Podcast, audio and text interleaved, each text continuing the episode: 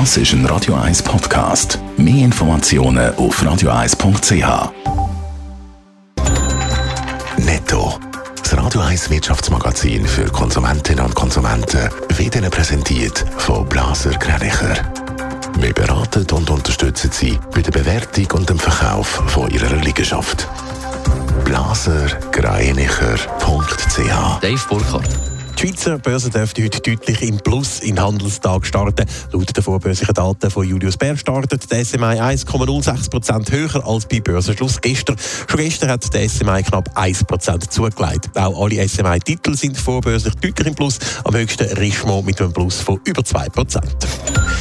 Der Schweiz dürften die Hypothekarzinsen ab Mitte nächstes Jahr steigen. Davon geht der Internetvergleichsdienst Comparis aus. Grund ist, dass sich an den internationalen Finanzmärkten höhere Zinsen abzeichnen, was auch die Schweiz betrifft. Signifikant höhere Zinsen sind aber unwahrscheinlich.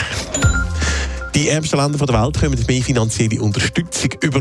Der Entwicklungsfonds der Weltbank wird um 93 Milliarden Dollar aufgestockt. Das ist laut Mitteilung so viel wie noch nie. Mit dem Geld sollen in den 74 ärmsten Ländern Pandemien, Finanzkrisen und Naturkatastrophen bekämpft werden. Sie haben im Moment weltweit Hochkonjunktur Corona-Tests. Die Nachfrage ist auf der ganzen Welt verständlicherweise riesig. Das macht sich auch in der Schweiz bemerkbar, Dave Burkhardt. Ja, zum Beispiel bei den Selbsttests. Die sind nämlich in vielen Apotheken im Moment ausverkauft. Das, weil vor den Festtagen und den Familienfesten offenbar ein Haufen Leute noch die schnell einen Test machen, bevor es dann als Familienfest geht. Und offenbar wird es langsam aber sicher knapp mit dem Material, um die Tests dann neu herzustellen.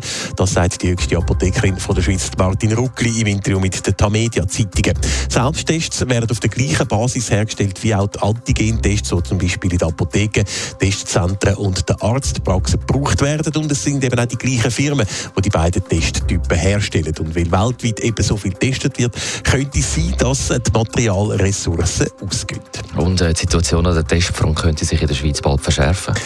Ja, weil es könnte ja sein, dass äh, der Bundesrat morgen für gewisse Bereiche eine 2G-Plus-Regel einführt. Das heisst, dass dann auch Genesene und Geimpfte wieder einen Test brauchen. Laut Martin Ruckli müssen wir dann äh, zuerst mal mit der Herstellerfirma schauen, ob sie die Produktion könnten auffahren Aber auch wenn es genug Tests sollte geben, zweifeln sie daran, dass sonst Kapazitäten nicht vorhanden sind oder eben vorhanden sind, weil das Personal fehlt oder Testzentren mittlerweile geschlossen worden sind. Netto, das Radio 1 Wirtschaftsmagazin für Konsumentinnen und Konsumenten.